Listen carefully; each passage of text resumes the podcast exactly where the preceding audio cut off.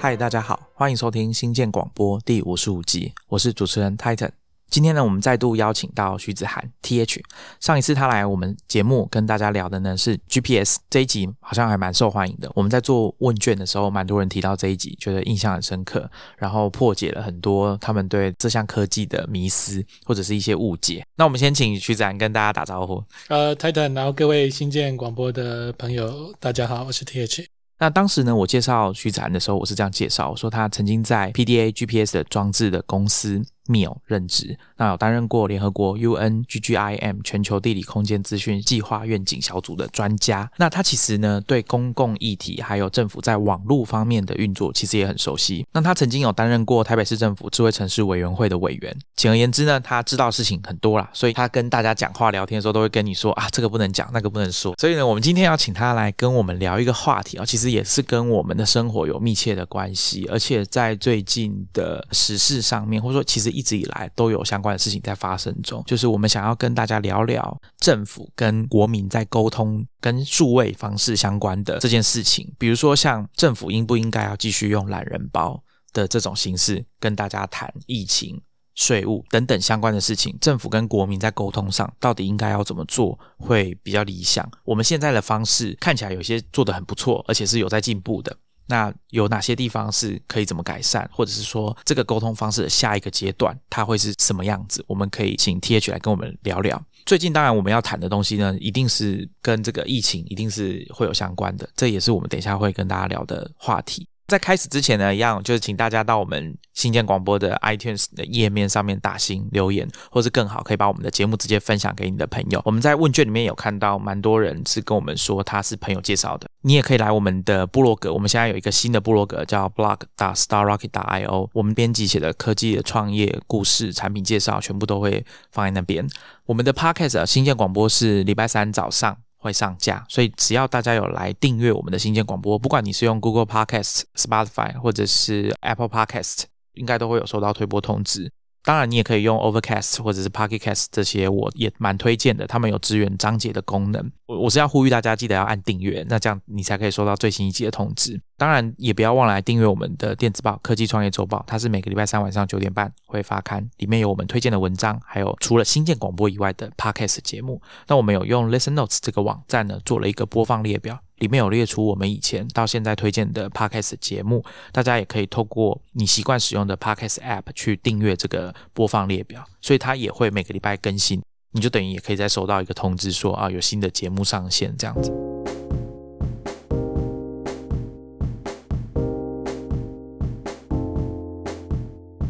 好，那我们就进入今天的主题。我们今天节目会怎么进行呢？我先跟大家说明一下，我会先跟大家回顾一下我自己就我印象所及，以前都怎么从我自己这边接收到政府的资讯的。当然也会请 T H 跟我们补充一下其他我漏掉的东西哈。因为其实坦白讲，我想我平常不太关心这些事情，以前小时候不太关心这些事情。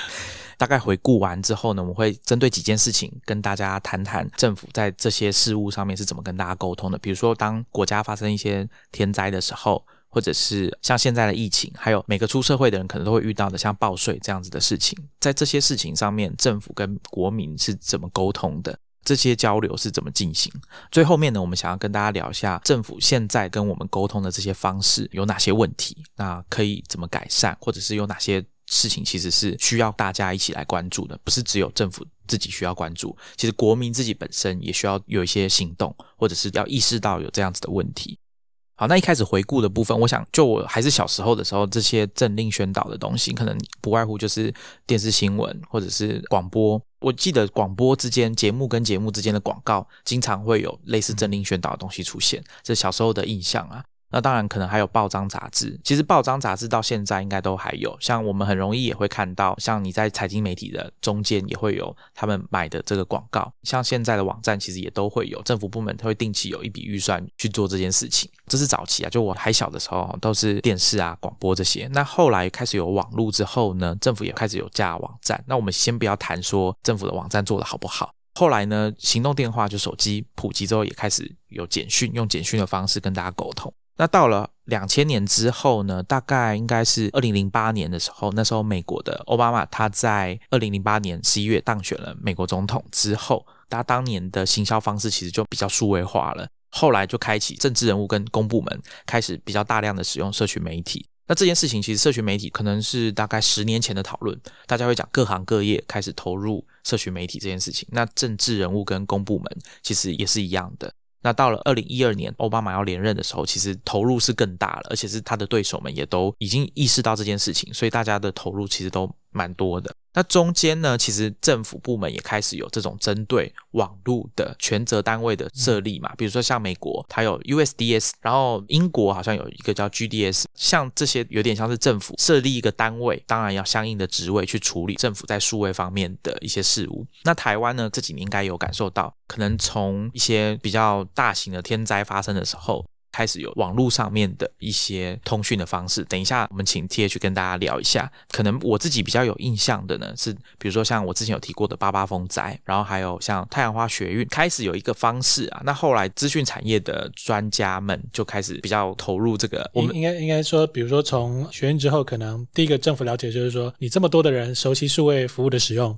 这么熟悉数位媒体，这一些是政府以前所不知道的族群。那他们突然在某个时机点一涌而上，那政府必须想办法应应，所以当然就是比如说改朝换代之后换了一个新的总统，就想办法把这些过去的不管是方法论人，慢慢跟政府有一个相对应的合作。那我想另外一个可以提出来谈的，大概就是柯文哲第一次竞选台北市长的时候有野生官网嘛，那其实那个概念也都是从网络圈的人帮他设计出来的方式大大的 campaign，对，是像这样子的。这件事情后来开始应该就进到公部门。那另外一个时间点，我觉得可以谈的应该是，比如说像 Line 在台湾开始普及的时候，然后还有 Facebook 开始在台湾普及的时候，我记得那时候先看到政府部门有成立 Line 的账号，应该就是台北市政府。从那个时候开始，陆陆续续有地方政府有 Line 的这个账号，Facebook 也是一样，所谓的应该说粉丝页吧，政府部门或者是政治人物成立粉丝页，好像就变成一个基本一定要有的事情。那前一阵子呢，我们的蔡总统他也开设了 Telegram 的频道，在慈济后面才开设。慈济其实这是另外一个话题了，就他们相对应在这方面的运用很很先进。我刚刚这样简单的讲一下啊，那 T H 他应该有一些东西他想要帮我们补充的。那那我这边来补充一些，就是说呃，因为刚好幸与不幸，那个小弟在下刚好年龄是台湾的年龄中位数嘛，所以年龄中位数就是可能这辈子有一半的时间是在。传统非数位类比的领域，所以会看到施工所的布告栏。那另外一半呢，就跟可能很多听众一样，就是活在完全数位的世界。我自己第一次印象比较深刻，跟政府有明显透过网络啊互动，其实是九二一那个年代。九二一大概在一九九九年嘛。所以九一那时候，包含因为它毕竟是全国性的，而且李登辉总统也有宣布全国进入紧急状态，所以网络上事实上很多人那时候想要把第一个就是因为电话打不通，政府的讯息得不到，电话全部都断光光。当年上网人口其实不多，可能两百万出头而已，所以大家开始在透过网络，不管是去寻找政府正确的讯息，或者是发出求救的讯息，开始有一些像媒体或是外国媒体组的编制，都是志愿者组织。所以一九九九年那个时候的模式已经有点像二零一四年太阳花学运那样的，虽然原因不一样，但是就是网络所动员需要正确的资讯。需要尽快的跟政府在灾难之间讯息的互动或桥接。一九九九年应该是台湾第一次最明显的啊，那时候用的就是 BBS，因为那时候 BBS 百家争鸣非常非常多。PTT 那时候可能还算小的，没错，那时候应该是小的，可能有枫桥驿站、蛋卷广场，然后中山等等的。讲到这个，我都觉得自己的好像有点年纪了。然后还有当然像电子邮件群组 mailing list。或者是说那时候，因为台湾大部分的人上网了解政府有几个管道，很多是透过入口网站，所以像番薯藤、雅虎、PC Home 那个时候都扮演很重要的角色。他们可能就刊载政府的灾难的相关的讯息，然后再放一个连接导到政府的网站，或者是一个文件，你可以下载申请政府的相关补助，类似像这样子的状况。那时候还蛮明显的。那八八风灾可能大家就比较有经验了，反而是另外一个状况，是它不算全国性的。但是那时候政府的讯息，因为在灾难当中一样，就是那时候我们讲一个譬喻嘛，就是现在讲起来可能比较不好听了，叫下半身失禁，上半身失能，所以中南台湾就开始整个讯息都出不来。那大家很关心这样的灾情，而且那时候的网络使用人口已经够多了，社群媒体像脸书也已经起来了，所以大家就开始会想要说，诶，我是不是可以自己拿政府的讯息来做事情，反而有点取代政府的角色。那你看，这种转变是短短十年之内不能想象的。那八八风灾之后，现在又经过了十一年了嘛？我觉得可能可以遇到的状况又更多了。这个部分我当时的印象是有很多民间的团队或者说个人，比如说八八风灾那时候，大家要做的事情好像就是统整物资的讯息，还有救灾的资讯，还有谁有哪个地方需要协助，那边有一个类似公布栏的地方，让大家去发声说这里需要协助这样子。我那时候的印象是这样，那那那而且是很多头在进行的。那时候大概有四个主要的团队，因为这个其实那时候大家都互相认识。嗯，然后四个团队有三个团队是纯志愿者组织，意思就是说，像台等刚才讲的，基本上就是集结关键的资讯，角色已经有点像是变成政府对外讯息发生的管道，因为流量大。第四个团队刚好就是那时候我待的团队角色比较不一样，我们反而是进到政府的单位里面去，灾难应变中心在大平林对对对，还有地方政府去看他们实际遇到什么问题。所以那时候就有很深刻的体会，就是说我们在台湾真的会跟政府快速的互动的时候，通常都是在灾难。那灾难的时候，因为讯息很难确保正确及时，这个现在大家应该都可以很理解了嘛。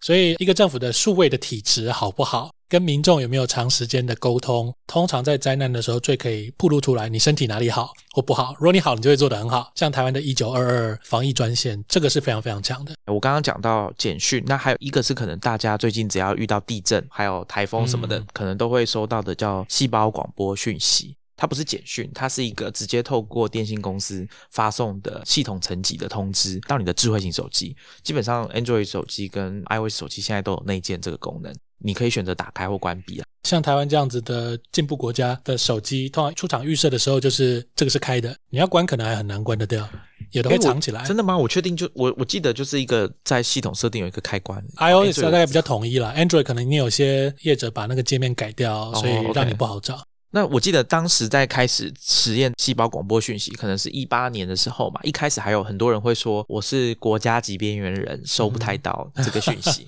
那现在我想状况应该有改善蛮多的，而且变得蛮精准的。它发送的这个范围是可以控制。台湾每年都会遇到的可能是台风。那如果真的演变到灾难的时候，可能我们刚刚有提到一些像地震啦，或者是某一次的台风造成的水灾比较严重的地区性的土石流，哦这个非常对对地区性的非常土石流常发细胞广播。对，因为这只要下大雨，可能就是需要有这个警告了。我突然想到，还有一次是开山里事件嘛，哦就是全台湾都是最大的里，哦最大里对，那那一次好像是跟登革热也算是疫情有关。那像疾病这件事情，看起来也是有列在我们细胞广播讯息里面。那还有一次比较可怕的是我自己收到的，应该是核电厂的演习测试讯息。我记得是某个周末的早上九点还十点吧，那时候刚睡醒，也没有很清醒啊。第一眼看到的时候就傻眼，想说怎么会发生这么严重的事情？那后来再定睛一看，发现哦是测试啊，就比较继续回去对比较没那么紧张，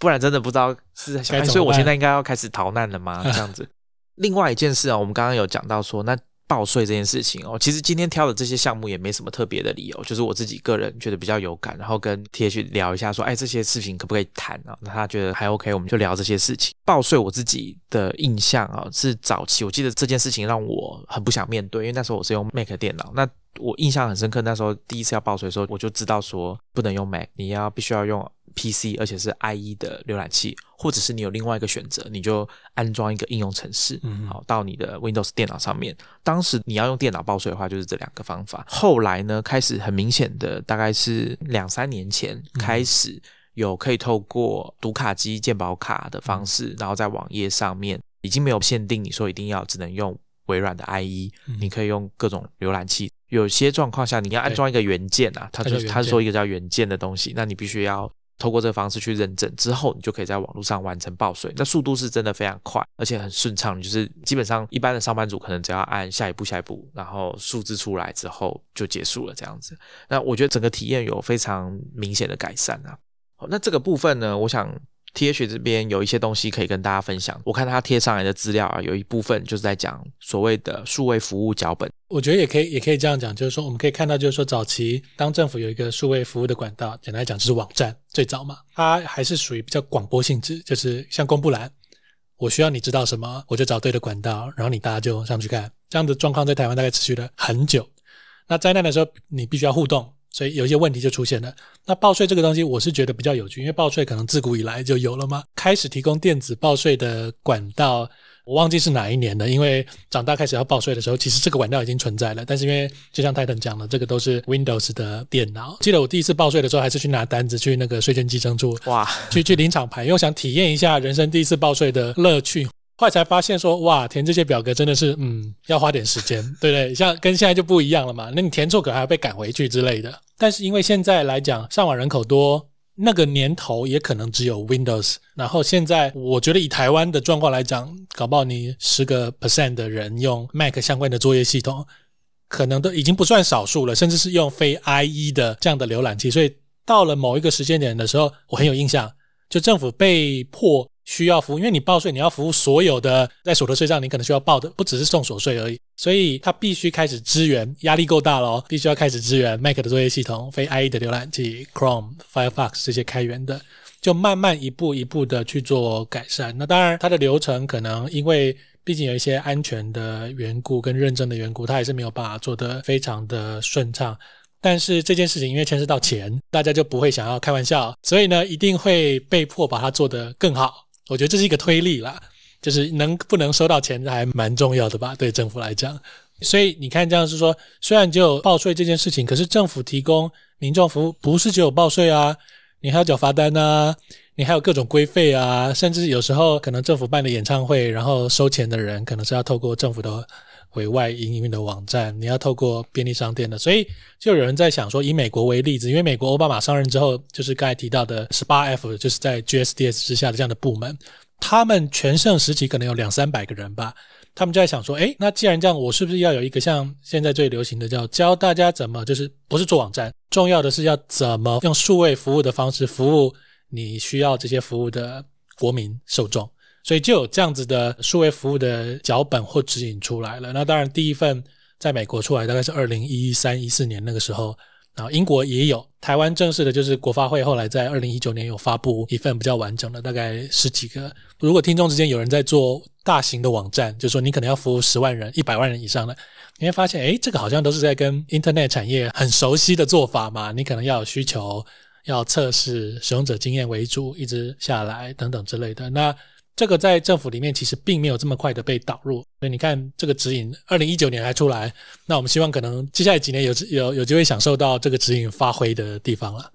我想下一个可能一般民众跟政府还要再有一点来往的地方，可能是本来原定应该是四月十六号要生效的报关的事情。如果我们大家在国外买东西网购，然后寄来台湾，那就是过海关这边的时候，大家要开始去用易立伟 App 嘛。可能我们以前都觉得那是贸易公司的事情，那跟自己比较没有关系。但其实从我记得从之前有一个法规嘛，就是说你海外购物超过三千块台币的。就到时候进来的时候，你就必须要用实名制的方式去填，最主要是税的税的问题。对，那我想可能有一些听众，你已经有这个经验，就是说厂商直接打电话跟你说，我们这个有报关的需求，所以你必须要提供你的身份证字号啊。那有一些甚至我自己的经验是，你还必须要把那个授权书跟贸易条件啊，好要把它写上去。还有像 Amazon 这样子的公司，它已经在你设定账号跟付款方式的时候，它就会跟你索取这些资料，然后还有海关的费用，它也会先跟你预收。那之后如果刚好好不需要的话，他就会把钱再退回去。但是原本四月十六号本来要生效实名制的海外购物的规定，就是我说下一件事情，可能大家都会频繁普遍需要跟政府来往的事情又多一个。那只是好像因为疫情的关系，我知道这个好像有延后执行这样子。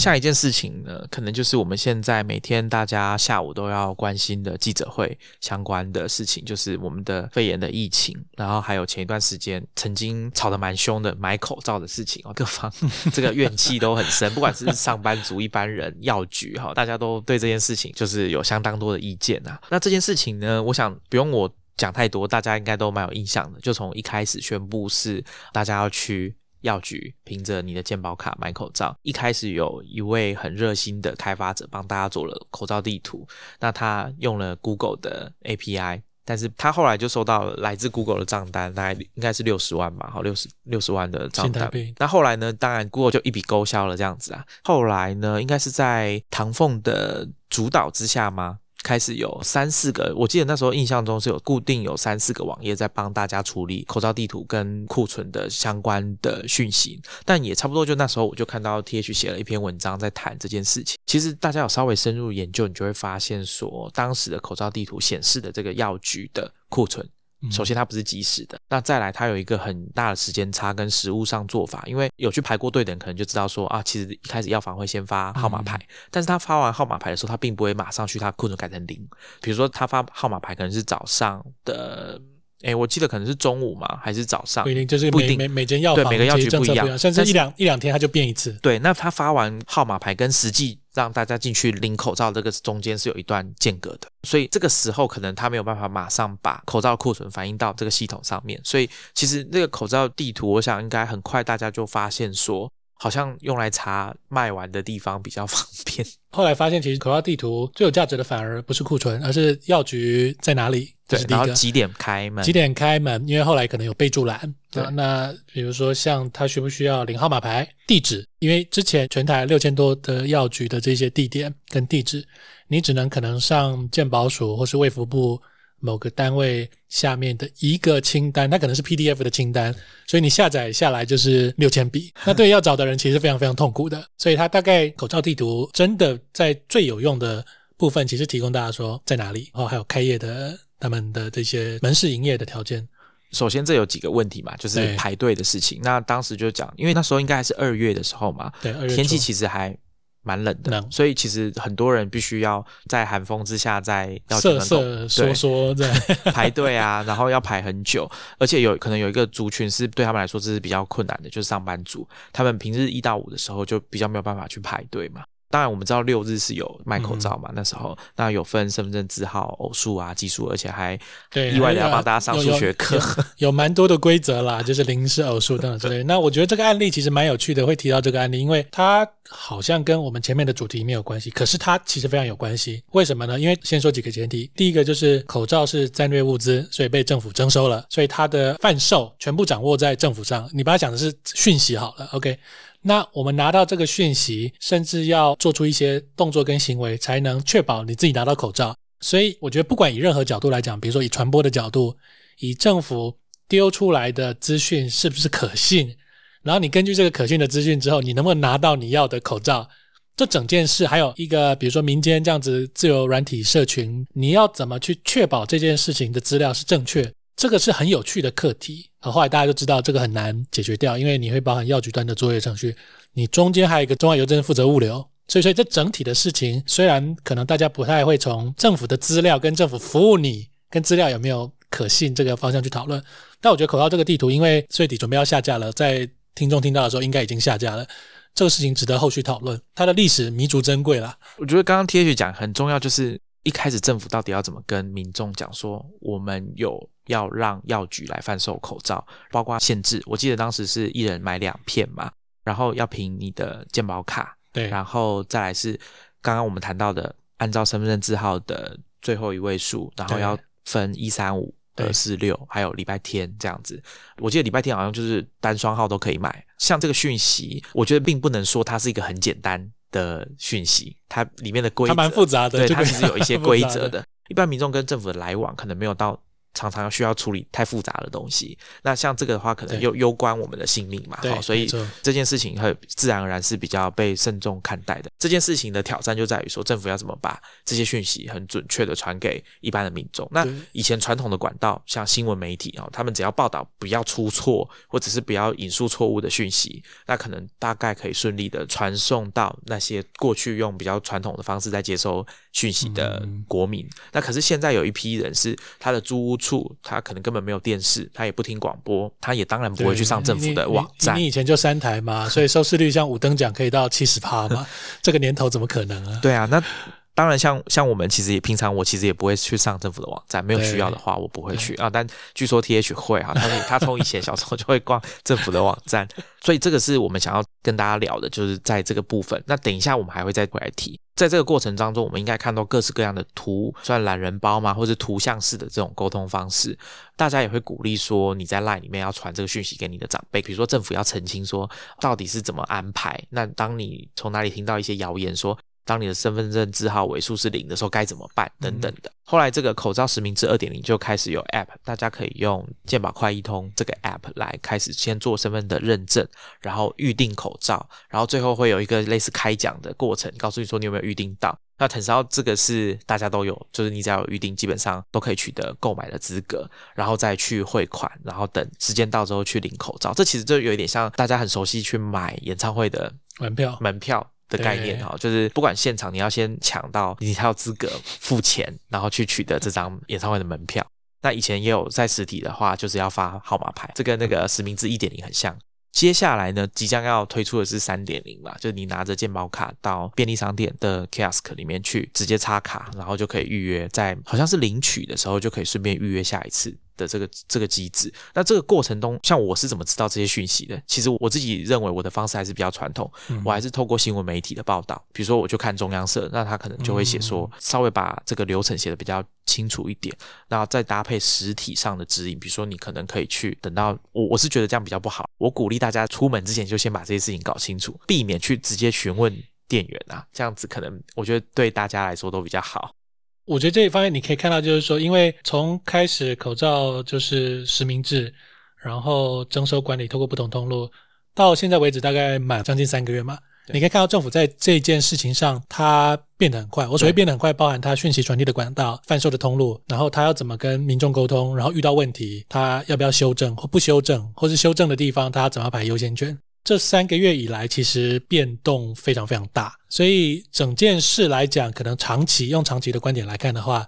你会发现，因为疫情这件事情，其实政府跟民众之间的不管是沟通的管道、沟通的密度，甚至是沟通的冲突，造成实体的问题或解决了什么问题，这个呃也是拜这次疫情所赐，可能会让大家都进化吧。我觉得这个部分，我想一般的民众啊，或者是我们的听众朋友，应该都可以感受得到，在调整是让人非常有感觉的。或者是说上班族好了，可能你本来还要苦恼说要怎么去排队买口罩，找各种方法。那现在的方式就变得比较友善嘛，应该可以这样讲吧？我只要用 app，然后预定。那当然，我猜这个跟一直在增加的供货量也是有蛮密切的关系。对，它就好几个相对应的条件，比如说你疫情可能大家观察一下都知道，比如说疫情相对缓和可控。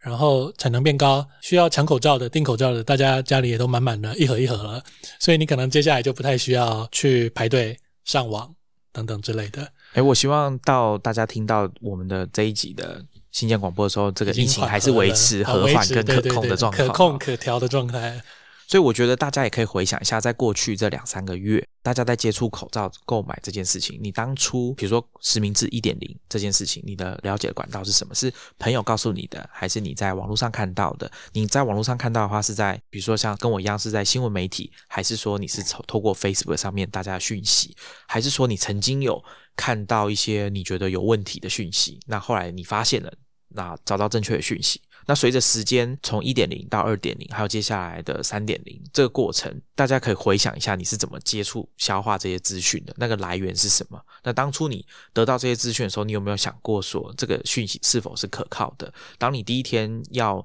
上网去用健保快一通去订预订口罩的时候，有没有遇到问题？像我想很多人遇到的问题是他的电话号码输错，手机号码输错，或者是当时有一个规定，我记得一点零那时候是说电话号码你的手机绑定的。所有人的名字跟那个鉴宝要同一个人，所以有一种状况是，我认为这在台湾家庭蛮常见的，很多人的手机号码会挂在同一个人的名字底下，嗯，所以可能这时候就会遇到问题，到时候怎么解决？我记得当时好像有些人就直接就放弃，就直接改成去，那我就再回去排队吧。有一种状况是，第一次好像也有人收到讯息说你的手机号码填错了，就只是在输入的时候有一些错误，就是不小心多打了一位啊，或者输错等等的。然后就会让他好像就不能付款，可是后来不知道怎么回事，大家吵了一阵子之后，就好像也没事，好像也是可以付款，然后拿口罩。我记得是这样子。相对于台湾其他的公部门来讲，健保署其实很早很早就有自己的。如果听众有做网站，你就知道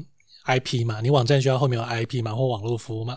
那健保署可能是台湾前三个有拿到庞大 IP 的自己有网段的公部门，因为要因一九九五年。台湾的这个全民健保系统，然后各个诊所其实都要有一个界面跟电脑可以做这个事情嘛。所以这一次相对来讲，他们可以主动反应。我不是说好或坏哦，就是相当于其他的公部门，健保署可以主动反应，因为他们这样的编制在署内就已经有足够的人，而且他们做这些可能有二十五年的经验。但是为什么还是会遇到这么问题？因为你以前可能对的是药局、诊所，健保署的系统不会直接对到民众，对不对？那你需要这个口罩的是两千三百六十万的全民嘛？那上网了可能有两百万，在同一个时间的，所以它实际政府在接触最末端最后一里的时候，它很多东西还是没有办法做得很好。原因是包含可能习惯、预算没有经验，或者纯粹就是量太大，使用行为太复杂。那这个事情可能到现在都还没有做得很好。那我也不认为有完全做好的一天，但是就是台湾毕竟遇到这个事情，就是走一步就是该一步，大概是这样的状况。我觉得我很同意刚刚 T H 讲啊，其他我可能没那么熟悉，但是使用者行为很复杂这件事情，我认为是。相对来说比较难克服的，不是那么容易说可以克服。因为其实大家现在看到台面上一流的网络公司，一方面可能大家有注意到说，我们上一集我跟 Matt 在聊这个数位极简主义的时候，有讲到说，有一些科技公司他们在针对使用者行为设计的一些机制，哈，还有 UI 跟界面，还有整个他们的服务，都是让使用者可以轻易上手，甚至成瘾。好，我们讲成瘾，对这件事情。那可是其实还有另外一部分是，我我觉得啦，始终还是有一部分是，就连这些一流的科技公司。他们也还是常常时不时会遇到一些比较神秘的困扰啊，对对对，奇怪的地方，对网络断掉，连接怎么突然点不开，太多问题了。对，所以我想，可能当我们谈的这件事情的对象变成政府的时候，这个对他的困难，对挑战来说，可能是更大更高的，可能需要更长的一段时间。刚刚铁血有讲嘛，就是鉴宝署。对网络这件事情，他们已经运作了二十五年，哈，从为了全民健保要上路这件事情，可是其实我觉得这个时间啊，到大家真的用的很顺畅，到现在为止，我我记得我在网络上有听到啊，就是大家打开你的健保快一通，你会发现那个健保的图案它是椭圆形的，它本来是圆形的，可是不知道为什么在你的手机上看起来就是椭圆形的。像这种小地方啊，可能都还是需要一些时间，等到大家把这件事情慢慢把它搞定这样子。好，那讲到疫情这件事情，我们刚刚有提到细胞广播的使用嘛？那这一次我记得第一次应该是钻石公主号，对，没错，大概在二月，这些日子都记得很清楚。一二八、一二九，他们下船，然后扫了一遍。大概二月应该是七号吧，就对北北基号称七百万人，对实际发出去有点开那个链接大概四百万吧。关于这个链接，我想 T H 应该有话要讲哦。大家如果有注意到，或者是你当时跟一般我不知道网络圈的人的习惯，可能看到这种东西就先习惯截个图吧，就是把推播通知把它截下来。那我想大家可能有些人有注意到，当时传下来的是一个缩网址。那这个缩网址呢，它是一家商业的公司，叫美国的美国的对，就是 Billy。这件事情还蛮有趣的，我觉得第一个，因为台湾网络诈骗的行为其实非常非常多，大家也都有警觉。比如说，你简讯会收到奇怪的网址，说请你缴费还是什么，你银行不小心被扣款，请你怎样，所以大家都有警觉性。这也是第一次，就是说细胞广播被一次传三四百万人，然后还夹带网址这件事情，我觉得那时候可能政府犯了一个错误，因为你这个网址其实看不出来它是不是政府的。那第二个，你也不知道背后点开会去哪里。他后来点开其实是去一个 Google Maps 的一个服务嘛，然后第三个问题是，当你有这么大的量对 Bit 来讲，你一瞬间突然你可能一分钟之内有一百万个 Click，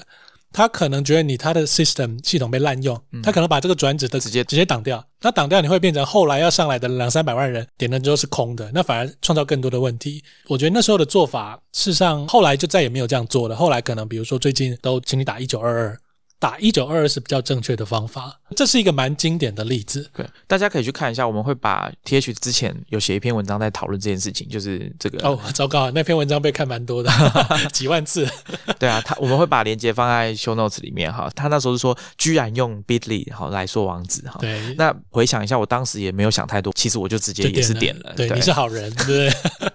像我们这种可能不小心受过诈骗的啊。还是身在江湖不得已要研究的，看到就会先截图。所以其实 T H，我记得你那时候在那篇文章里面有讨论到说，是不是政府应该要有一个明确标示，说这是政府发出来的链接，然后使用的权限到底是谁可以使用，事后有没有记录可以追查？对，它有点像是你在紧急状况的时候，其实你一定要确保你讯息传送的路径不会断，然后路径之后的讯息简短清楚。那你需要人家做什么？所以这个有好几个层次嘛。所以简单来讲，就是你可能有一个短网址，比如说叫 go 点 g o v 点 t w，然后后面就是一个乱数或是怎么样出来的网址，人家一看就知道，哎，这个短网址是政府出来的，只有政府的人有权限去做这个短网址，其他人不能做，不像 Bibly 嘛或其他的，你谁都可以随便弄一个，后面去哪里你也不知道。刚刚有讲到这个细胞简讯啊，其实我也是听 T H 讲，我才知道说，原来其实大家可以去 C B E 点 T W 这个网站去查过往历史发送过的细胞简讯。这个网址呢，连接我们也会放在 show notes，大家可以去看一下。去回味那个回味一下，或是警惕自己说，哎，可能你可以看到，可能最多的都还是土石流吧，就区域的土石流、山区。我认为这个是这个蛮重要的，这真的是很重要的。台湾在这方面事实上是做的蛮好的啦，因为有些国家事实上没有这种全国性的一次性，它它其实是广播，所以它是一个地理区域范围，一次就不分你我，整个发出去。我记得我有一次有收到类似的，是我去美国的时候，应该是一四年年底的时候，那那时候在西岸，在西谷那边，我有一天早上起来就收到说你附近有洪水，对对对哦也是吓了一跳类类似像这样，美国系统有有些不太一样，比如说他们可能你附近有那种发生枪战、有逃犯，然后或者小朋友怎么样了，他会区域性的会发这种东西。嗯这这系统是美国比较早，但是美国因为太大，它的灾难形式跟台湾不一样。对，美国的话可能比较大家比较知道是那个 Amber Alert 吧，对，就是就是你你有小朋友怎么样了，然后通知大家，大家可以窗外看一下到底是怎么样了。不过我觉得这蛮有趣的，因为 Amber Alert 反而重要性是比较最高的的，但我们的话可能是天灾对，可能是天灾。你不会看到，比如说你遇到像逃犯或是银行抢劫犯，我觉得其实台湾应该也可以，既然我们有这个系统，不是也可以考虑，就是小朋友走失或者是绑架或者是什么的。我我觉得主要是因为台湾的状况是地狭人稠，所以你要用细胞广播做到这么细不容易。你是说范围吗？还是什么？台湾范围是你一次发出去，你不可能像美国这么精准啊，因为美国可能地大人稀。那台湾因为同一个，比如说距离之内或者是一个半径之内人太多了，所以你一发出去，哦动不动就是十万五六十万人哦，你十万人大概很难呐、对啊。嗯你说你向下走失，大概也很容易找到。板桥出去六十万人，永和就三十万人了，动不动就一百万人，你发太多，其实大家会很烦。哦，对啊，而且会降低那个效果警觉性。那接下来呢，我们讲完疫情的部分，还有一个我觉得也是大家每几年就会遇到一次的关于选举的部分。那我刚刚前面其实有谈到啊，国外的像美国的奥巴马，或者是台湾像我前面提到柯文哲在竞选台北市长的时候，其实网络的运用啊，对政治人物还有公部门来说，一直以来都是一件他们很在意的事情，因为这对他们取得选票跟民众的信任都有一些关系嘛。选举的部分，首先还有一个是选举公报啊。我记得我上一次总统大选那一次，因为跟立委一起选嘛，所以我看到选举公报有上网，然后大家就在那边找一些好笑的内容出来看，选举公报其实还蛮有趣的，可读性非常高。可读性很高、啊。我觉得可读性还蛮高的，对，而且近来大家都会发挥创意。以前就一板一眼啊、我会向为民服务，一条一条条列式，现在可以放图档了，我可以放图档，因为系统支援了嘛，所以你会看到，比如说，当然可能在你的选区有比较多候选人的，你就会看到很多有趣的。不过他们的格式，我觉得还是蛮值得大家，我觉得还有改善空间啊。另外一个是证件发表会这件事情啊，那以我们对证件发表会的印象都是电视转播，然后现在有 YouTube，但是其实那个都是透过民营的电视台在转播。那 TH 提醒我说，其实地方的这个选举都有公办的证件发表会。然后是小到连这种市议员都有这种发表会，只是好像没什么人参加，因为不管是投票的人、哈选民或者是候选人，好像都不太参加。你会想说，那时候当年光荣的时光，台北是在一九九几年代，当然那个年代我也没有投票权呢、你会看到大安森林公园，因为它有广场，所以就有点像是英国的海德公园一样，就一个广场，然后有一些证监会发表会，公开的，不管是公办的，就会在那种大礼堂啊去办这种东西，都很多人。因为那时候大家想说，我透过这个电视台，好像听到的东西不那么刺激，所以我会去公办证监会。那现在刺激的都在网络上发生了，你就点一点，可能地方议员候选人大家都有社群媒体账号。讲到选举，有一件事情，选民或者说政府或者说中选会好了，要跟选民们沟通。我觉得有一件事情，应该大家也会印象深刻，像我们一八年年底的那一次投票嘛，十一月二十四号那一次投票，因为绑了很多公投一起投，那所以其实大家对于领票。还有整个流程该怎么走，其实事先很多人是不知道的，因为他们可能就觉得啊，跟以前的选举一样啊，就是进去盖章什么的。但不管是投错票轨的，或者是不知道该怎么领的，然后有的人是不知道公投票可不可以拒领啊，等等的。我觉得这个资讯在沟通那一次，感觉好像就没有做的这么的完善哦，所以有哦，吧我觉得对，有一次那个好像排队排很久嘛，对排队排很久，那又是另外一件事嘛，18年就同同同一次的选举投啊。但开票的对，那我印象比较深刻是那一次的选举，首先因为领票领比较久，所以造成排队的时候大家很久排很久。我记得那一次就大家会看到，因为投开票所有一些比较小，那它消化这个选民的速度就没那么快嘛，那排队就很久。那我记得我之前有跟大家分享过，我那一次就是带着电子书阅读器，直接站在大太阳底下直接读恶写这本书嘛，所以时间的流逝对我来说没什么感觉，我就只是站着看书 看一个多小时。但后来其实查了一下，发现哎，好像的确是排了一个多小时，不能说那是一个很短的时间。那这影响相当大。对，中选会主委就下台了嘛，我想这个在沟通上面，在事前的沟通，或者是该怎么领这个公投的选票啊，这种事情，我觉得也是一个跟我们民众日常生活中有关系，然后需要接收来自政府或者是公部门的单位正确或者是有效的讯息的其中一件事情。我觉得二零一八年底那一次蛮有趣的原因，是因为台湾其实在选务工作跟开票速度大概也是全世界有名的，因为多年来这么的磨过哈，加上地方小人多，相对来讲其实很好很快，所以大家想说，哎，最后一天拿到选举公报就好，嗯投票去现场看就好。大家大概都是这样子嘛，你不会说我可能你真的很爱某个政党，所以你两个礼拜前就研究要去哪里投票啊？大概不会，所以大家都想说，哎，当天早上去拍，我一定会知道要怎么投，熊人会告诉我。刚好那天就是不管是因为第一次有这么多的公投议题，所以我觉得政府在这方面他没有预估到超前部署。那时候大家还没有超前部署这个词啦，对，没有。想到这种情境，所以变成说大家都去现场问，一下子 request 涌进来，那你没办法去 queue 把这些 request match 处理好，那整个就爆了，所以就发生后来对，排队好像一边一边排队一边看投票结果，然后说啊这个不会上了，我赶快去投另外一个人，所以就有人有争议嘛？哈，对。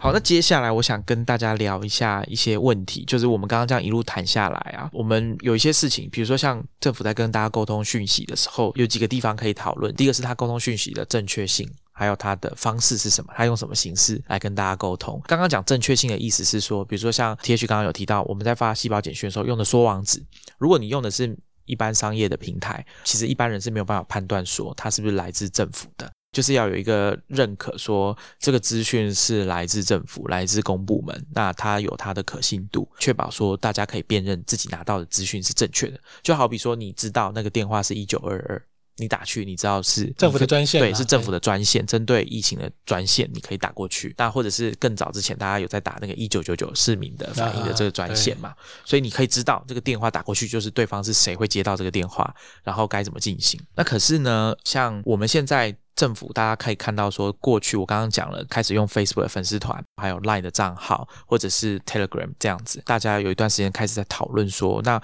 我们政府仰赖这么多商业化的平台，它会不会有一些问题？那我这边快速想到的几个问题，就是当有一些紧急的事件发生的时候，那刚刚 T H 其实也有讲到，你用了 Bitly 的短网址，那这么多人瞬间涌入的状况下，一般的机制就是有可能会直接把这个短网址直接挡掉。那在这么重要的讯息传递上发生这样的状况下，其实是很危险的。所以，我们如果仰赖商业机制的话，有可能会出现这种大家都没有想过，然后会遇到的问题，这是一个。然后再来就是大家可能常常听到评论在讲的，就是有安全性的问题啊，或者说资料存放的问题，然后或者是政府管不到的问题。政府没有办法控制说 Line 啊，或者是 Facebook，因为他们的总部都不在台湾嘛。那法院的命令能不能到得了他们那边，那也是一个问题。所以能不能管控，或者是说在紧急的状况下仰赖他们？那当然，现在我们可以看到说，在这一次的疫情里面，这些大型的网络公司他们都展现出蛮多的善意嘛，就是说高度的跟政府还有这些相关单位去合作，所以看起来目前还可以。可是当这个问题没那么严重的时候，比如说只是台湾自己的问题的时候，那政府是不是应该要仰赖这些商业的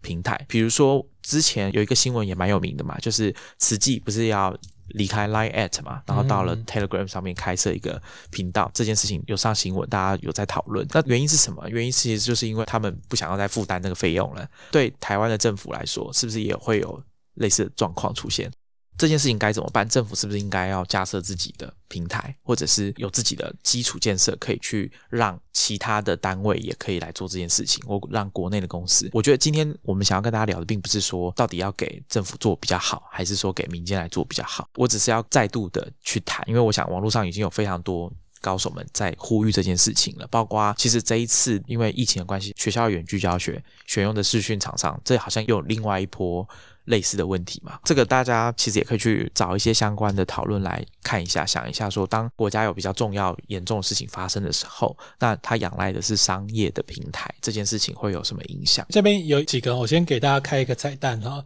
就是 Billy 那时候，我第一时间收到的时候，我的想法是什么？我写信去给 Billy，我跟他们讲说，你不要断，因为这是国家发的，所以所以事实上我在背后有做这件事情，他们有收到。那是不是因为这个事情，所以他们没有断？我不知道。但是我第一时间我写了一封 email，因为我之前有认识 Billy 在那边工作的朋友说，这是国家发的，不是 Span，请你不要断，因为你断了台湾政府会很难看。对，所以我还是爱国的哈。所以这是第一个彩蛋。那第二个，我我觉得就是有提到商业性这个问题，我觉得因为。网络跟以前广电的系统不一样，就是广播电视大部分的国家都用法律来控制，就是比如说电信，电信基本上它是排他性很高的，意思就是说呢，你政府法规管制很严重，外资可能也不能过度投资，进步国家大概都是这样子，所以那些频道或是通路讯息通路能传递出去的讯息，政府都可以掌握。可是到网络就不是这样子，因为全世界大的网络平台全部是商业，所以变成说你要如何跟这些商业的管道共处，对政府来。你在发讯息的时候就要有层次感。你如果比如说是 mission critical 关键的讯息要快的，你一定要自己建立。所以细胞广播就是这样的状况之下建立的嘛。我不用担心你演算法看不到，一次砰一千万人就出去了。至于平时不是暂时或紧急的讯息，你要怎么呢？我觉得台湾现在来讲，可能执行实务上太过偏于社交社群媒体的服务，所以变成你的掌握度变。低了，以纯政府的角度来看的话，这个长久来讲可能不是好事情。刚刚 T H 有讲到一件事情，就是演算法这个事情是，我觉得是相对来说比较棘手，就是大家可以马上感受到的状况。经由演算法控制你的 timeline 上面，是不是确保政府的讯息一定可以达到应该要接收到的人手上？这件事情，我觉得它是增添一个变数。比如说像以前好了，我们说有电视跟广播这种东西，那基本上你有在听广播跟看电视的人，你可能就看得到、听得到、接收得到这些讯息。可是很神奇的就是社群媒体不是这样，你有在使用，你甚至使用时间还蛮长的，可是你可能会漏掉一些讯息。那我想这就是可能大家在谈论这件事情上可以特别去想的部分。那另外一个是沟通的形式啊，我觉得这件事情我自己很在意，就是大家现在看到懒人包用图文的方式，那可能一张图有很可爱的柴犬啦、卡通化的人物啦、简单的数字跟文字，透过 Facebook 的讯息张贴。我为了录这一集啊，我就稍稍微上去看一下行政院的 Facebook 粉丝页哈，我看到他们有发一些像我刚刚讲懒人包的东西，或是一张图。那我很惊讶的发现是说，他们配的这个讯息好像往往。不会再放一个连接，告诉你说，如果你要详细的了解这件事情，比如说以这次疫情来说，中小企业的纾困的申请，他有发这个通知，或者说有发出这个新闻哈，那可是他并没有在那一张图的引言，我们讲 Facebook 的这个引言上面再加上一个连接，让你有这个需求的人知道更详细的内容该去哪里看。那我觉得这就是一个在 Facebook 上面用这种方式传递讯息上面一个我觉得。比较做的没有那么完整的地方，因为正常来说比较重要的是那个超链接里面含有的资讯，比如说详细的规范啊、申请书等等的资讯，应该是要透过那个连接，然后连到政府的网站，让你看到最正确的资讯。可是我看到的状况是我一连找了几个啦，大概都没有看到相关的再附上我们讲 read more 的连接。我觉得这问题蛮严重的。以我的角色来看的话，现在因为这些平台的关系，所以小编所制作的美彩的格式跟形态。事实上是高度被演算法优化的，意思就是说呢，你可能就是一一张图，对不对？你也不要太多的文字，然后图里面的表现力够强，让它可以在你的 timeline 上出现。但是至于这个里面的讯息能不能让大家更，比如中小企业要申请这些纾困条例，你要怎么透过这个讯息再往下走一步？因为这些平台演算法优化的缘故，让大家整个都往那个方向去了。这个其实是顾此失彼，而且我发现越来越严重，所以比较好的做法应该也是，你如果像这种比较是诉诸短时间几个字正确的信息，今天几例，然后你要做什么，这个还是可以用这种形态呈现，但是有些比较平时不涉及，比如说文化诠释，比如说现在很红的一些游戏，你可能小编在编的时候也有一些文化厉害，你对很多需要这个资讯的人是看不懂的，那你反而创造了一些断点跟 friction 摩擦，让大家没有办法很快的拿到应该要的资讯，这并不是一件好事情。甚至是那些图片的引言，他可能为了要让大家马上可以看到，他就只有写两行而已。因为我相信有在经营社群的人，可能都知道说这个贴文最好不要写太长。对，那因为大家可能一看就不想看，或者是他也不点开，他就看头两句而已。所以其实这个在沟通讯息的完整度，然后或者很多时候可能是被去脉络化的。比如说我们今天讲的疫情，可能算是特殊状况。那平时有一些政府重大的，不管是立法，或者是政府想要跟国民沟通的这些讯息，如果也用这种方式在沟通，我觉得就。不能算是比较好的方法。你等于就是诉诸那个我们叫吸射反应嘛，就是很短的反应，然后需要大家做出 action。那在网络上的 action 就是点跟赞。但是你说了解政府的事务、公共事务的参与、了解政策或者什么修法，可能跟你有关系的，或是补助，你有没有这个族群被框列在内？这个不是一个点一个赞而已啊。它可能需要长期的酝酿、沟通、讨论、资讯的完整等等参与的架构，用那种方式的媒材呈现，只会让大家想这个事情越想越少，也不是好事情了。刚刚在最前面有讲说，我们现在政府跟国民的沟通有到了一个阶段。那我我觉得政府会用 Facebook 或者用 Twitter 用图文的方式，用我们讲说有效率或是精简的讯息，正确的沟通传递这资讯，我觉得是已经算有在进步了。针对现在大家的使用习惯去最佳化这种传递的方式，我觉得是某种程度上应该要给予肯定。但是长远下来，这个可能不是一个最好的办法。我想应该还是要想出一些比较完整，或者说。我刚刚讲的说，避免这种去脉络化或者是被演算法控制的这种沟通方式，所以这个部分我觉得可能还有一些可以调整的空间呐。我们还是可以继续观察，说过了这段时间之后，会不会有一些新的方式？那另外一个是，我觉得除了政府就是发送讯息的源头之外，我们自己啊，国民自己也应该有自己要负起的责任。我觉得这个不是说这么简单，说啊，因为这个方式不好，所以请政府换一个就好了。我们自己其实也应该要有一个概念，就是说，为什么今天政府要用这种方式跟我们沟通？那绝对是因为他们发现说这种方式对接受的人来说可能比较有用。所以他们才用这种方式，但是马上会遇到刚刚 T H 有讲的这个演算法的问题，或者是当你用其他文化影射，或者是想要隐含夹带一些时下让大家比较有感触的东西去发送讯息，比如说可能是某个游戏的画面啊，像这样子的方式去做政府讯息的沟通，我觉得这个可能是不是很恰当的，因为可能真的全台湾有在玩那个游戏，知道那个东西它的趣味的地方在哪里的人，可能不是那么多。那但是对政府来说，要这个讯息让更多人清楚了解到底在。在讲什么，其实是比较重要的。B 有没有符合时事，有没有跟上流行这件事情，并不是因为跟上流行才表示说政府有年轻化，知道怎么跟年轻人沟通。我觉得这是不同的事情，应该要分开来讨论。另外一个就是民众这边到底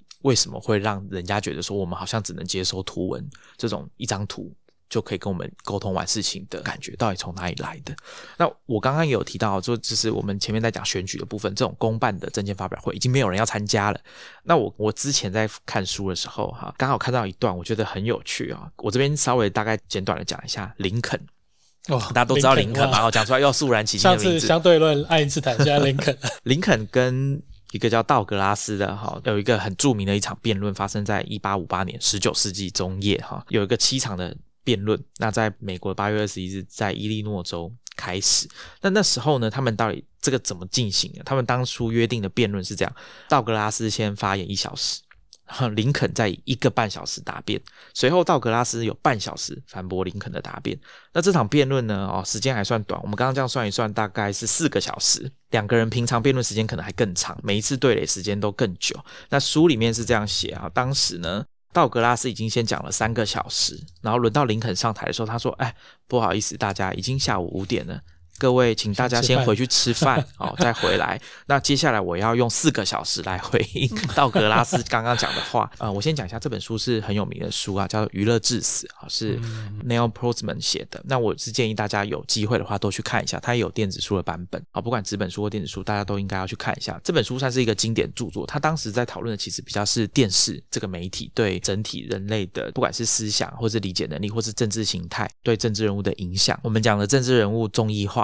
哦，政治中医化也是这本书有谈到的议题，所以我蛮推荐大家去看的。我会把相关的资讯放在我们的 show notes。刚刚讲的这个很夸张的这种辩论，长时间的辩论是发生在什么情况下？是总统吗？我们讲到林肯都先想到总统嘛，但其实不是的。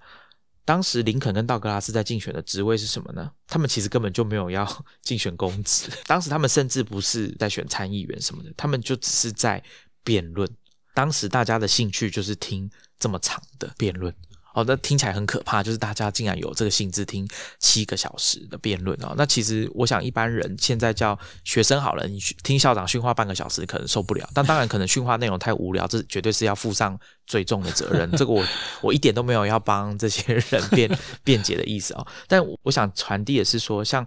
当时这本书在讲这一段的时候，其实他要表达是民众当然一部分受限于媒介，当时只有印刷。那并没有像我们现在有电视或者网络直播。那你想要知道或是参与这些讨论的时候，你就是必须坐在现场，然后听候选人仔细的去谈这件事情。然后坐在底下的人也同样用这么多的时间在思考这件事情。那我想这个跟现在 T H 有讲到这个吸反射按个赞，这个差距是非常大的。所以我想提出来给大家参考了解一下，并不是说美国人比较特别，因为当今的美国人也一样，跟我们一样是。